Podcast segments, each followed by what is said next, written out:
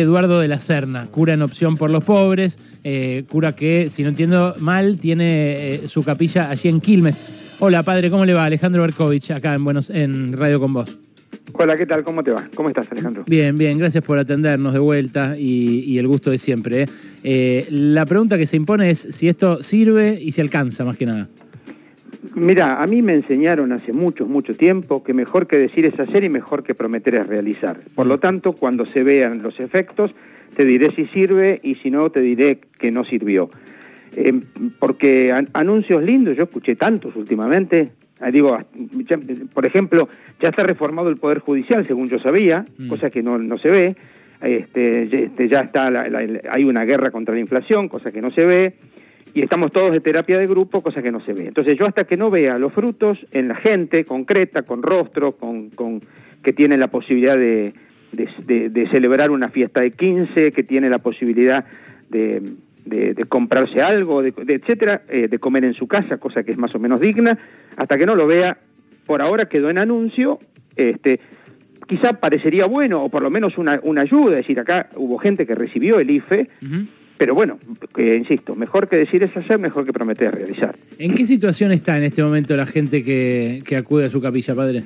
¿Cómo? Perdón, te escucho muy bajo. ¿Cómo está la gente? Eh, no, a ver, la gente está muy mal, solo que, eh, a ver, bueno, es, evidente que lamentablemente suele ser que el árbol no te deja ver el bosque. Entonces, por ejemplo, eh, yo estoy en un lugar concreto con esta gente concreta y entonces, este, a ver, yo estoy en Bernal Oeste, Bernal Oeste forma parte del municipio de Quilmes, en una zona bastante, bastante humilde, la, eh, enorme, somos 12 eh, comunidades, la enorme mayoría de las comunidades eh, son en territorios que fueron en su momento tomados, por lo tanto nadie tiene un solo papel. Mm. este, y, esa, eso es la, eso es la, esa es la realidad. Muchísima gente viene a los comedores, mucha gente viene a pedir este, comida o viene a buscar algo de mercadería que se le puede dar. Lo que nos venían diciendo es que había aflojado un poco eso por la reactivación de las changas, lo que nos venían diciendo funcionarios oficiales, digo, ¿no?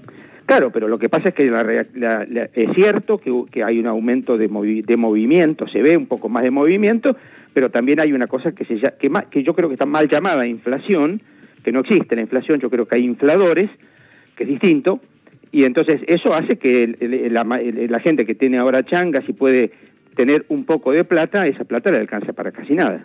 Claro. ¿Cómo está, padre? Buenas tardes. Noelia Barral Grijera lo saluda. Hola, ¿cómo te va, Noelia? En los últimos días eh, se registró algún tipo de movimiento distinto en el marco de, bueno, cómo va creciendo también la protesta social, que es lo que estamos viendo eh, día a día en la 9 de julio. Mira, acá en el barrio no, pero yo en, el barrio este es un barrio bastante tranquilo en ese, en ese tipo de cosas. Yo la única vez que escuché algo que parecido a un cacerolazo fue cuando murió Maradona. Mm. Después acá, por ejemplo, no se escucharon cacerolazos. Lo que sí hay, pero eso es otra cosa, este, hay un poco, se nota bastante mal humor social y entonces cuando hay algo inmediatamente la gente sale a protestar. Entonces se corta la luz y te cortan la calle. Hay un caso de gatillo fácil y cortan la calle desaparece una nena y cortan la calle.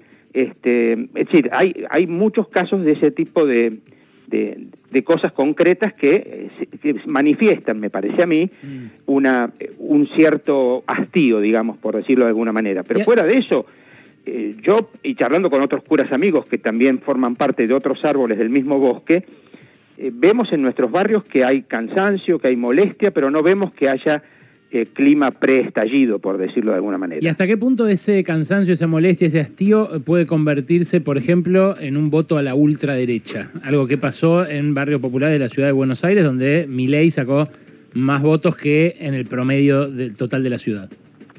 Bueno, no sabría decirlo porque, por ejemplo, en este barrio en concreto, en las últimas elecciones, eh, acá ganó el Frente de Todos Bernal Oeste ganó el Frente de Todos, ¿no? Y, y, después, además, recuperó votos el, Frente de Todos en otras partes de Quilmes que había perdido en, el, en, las pasos, ¿no? Mm. Es decir, en ese sentido yo no te puedo confirmar demasiado. Uno escucha a veces algunos unos jóvenes, por ejemplo, unos jóvenes que están que, manifiestan su descontento, que yo cuánto, y les gusta este, este, algún delirante que anda por ahí, al cual yo creo que ni siquiera habría que nombrarlo para no darle entidad. Pero, por ejemplo, la vez pasada un grupo de jóvenes hicieron una fiesta acá al lado, por lo tanto yo los escuchaba, un sábado que no me dejaron dormir en toda la noche. y a las 6 de la mañana pusieron la última canción. eh, que- que- y cantaron todos, corearon todos. La última canción que cantaron es Mauricio Macri, la puta que te parió.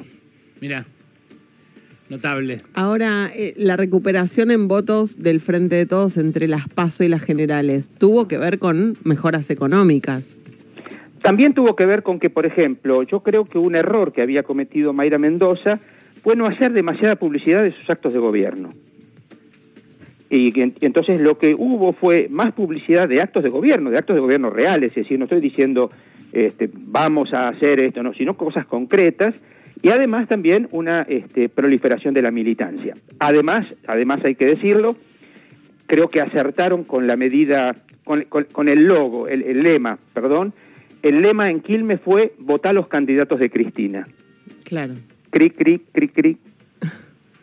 Padre, buenas tardes, ¿cómo está Alejandro Wall? Eh, usted ha atravesado en los barrios distintos momentos del país, distintas crisis, y lo que se veía en otros años era la problemática de la desocupación, es decir, la, gente, las familias en las casas, no había, no había comida porque además estaban los padres y madres desocupados y demás. Hoy hay un fenómeno que es incluso con ocupación, incluso con changas, no eh, se puede llegar a fin de mes. ¿Usted está viendo esa, esa diferencia en- en el fenómeno social? Sin duda, sin duda. Mira, a mí me pasó una cosa que a nivel sintomático sirve. En la parroquia donde yo estuve antes, eh, yo asumí como cura el mismo día que asumía Néstor. Y me fui de la parroquia Ajá. un, un medio año después de que asumiera eh, Mauricio. ¿no? Eh, digo, yo vi el cambio que se vio en el barrio, donde en un, prim- en un los primeros meses o los primer, primer año y algo, eh, vos no podías tirar algo a la basura porque antes que llegara, a, que llegara la cosa al basurero ya te la sacaban de la mano. ¿Cuál era el barrio? ¿Eran Quilmes también? En San Francisco Solano, que Ah, también es claro, Quilmes. sí, ¿no? claro. También es Quilmes.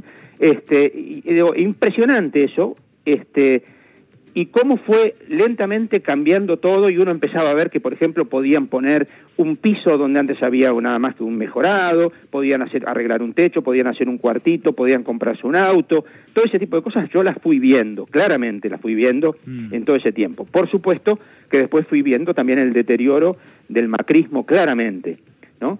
Este, Y ahora, padre, porque la semana pasada Luis Delía, en el programa que hago ahora en, en C5N la- a las tardes, eh, me dijo eh, que en los barrios no hay hambre, que eso es una mentira de los piqueteros, de los grupos, bueno, él es muy crítico de los grupos, eh, de las organizaciones sociales eh, no oficialistas, y dice que es parte de su extorsión, que lo que quieren es mover poder, y que no hay, que con la red de, de seguridad social que hay hoy, la asignación por hijo y demás, dijo, no hay hambre. A ver, yo personalmente soy quizás tan crítico como él de los grupos, de, de los movimientos, de muchos de los movimientos sociales, incluso de algunos que dicen ser oficialistas. Eh, po- por lo menos dicen serlo, ¿no? Mm.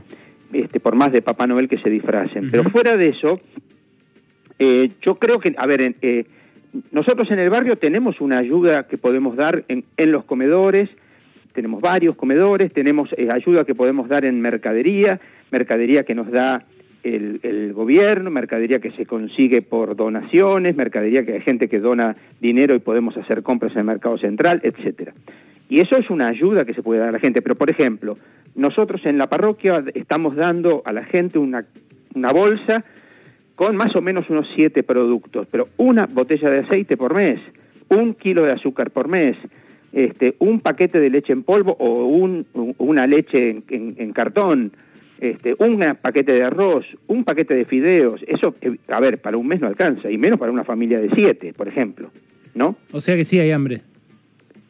Eh, a ver, este, yo no me animaría a decir que no hay hambre. Este, a ver, no estamos en, en lo, en lo que se, en lo que fue hace tiempo eh, Biafra. No estamos en Biafra. Estamos en Macrilandia. Pero no salimos de ahí. Yo creo que no.